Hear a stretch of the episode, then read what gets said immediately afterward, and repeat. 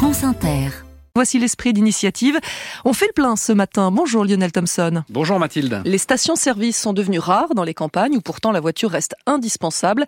À Trébry, village des Côtes d'Armor, le maire a trouvé la parade, une station-service municipale. Cette commune de 800 habitants s'enorgueillit de quelques curiosités locales. Le mont Bel Air, 339 mètres, point culminant du département, un château du XVIe siècle, et donc une station-service municipale que nous présente le maire Daniel Como. L'idée est arrivée en 2019, quand on a fait la rénovation de la traversée du bourg.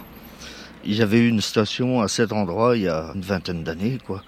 Et donc, on s'est dit, à côté du commerce local, apporter un service de plus à la population. Parce qu'il reste, Parce oui, là, dans le, le, village, là, ouais, euh, une épicerie Épicerie, bar, tabac, euh, tous les services, un jeu, euh, la poste, il y a tout tout sauf l'essence quand la municipalité a racheté il y a quelques années ce commerce avec sa station à l'abandon.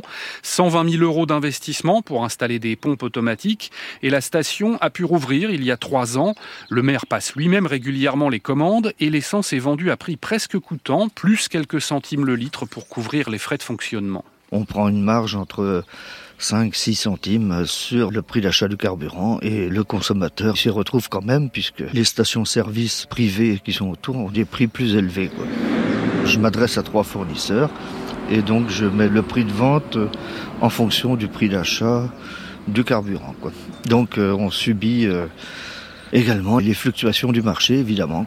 Des fluctuations que le maire surveille presque tous les jours sur son ordinateur. À 1,72€ le litre de gasoil à la pompe ces derniers jours.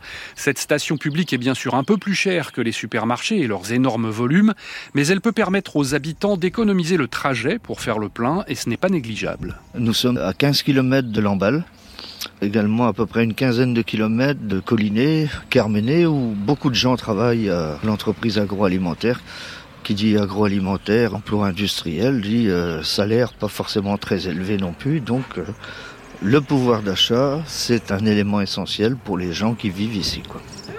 Bonjour madame. Vous avez l'habitude de venir faire votre plein ici? Oh, Oui, régulièrement. On n'a pas besoin de faire 15 km pour aller à Lamballe. C'est prêt, ça fait travailler la commune. Et c'est pas plus cher Bon, non, il n'y a pas gros écart.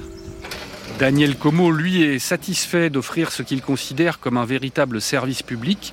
Il pense même à l'avenir. On aimerait bien euh, peut-être installer une borne de recharge pour les voitures électriques. Mais pour l'instant, il n'y en a pas beaucoup sur la commune.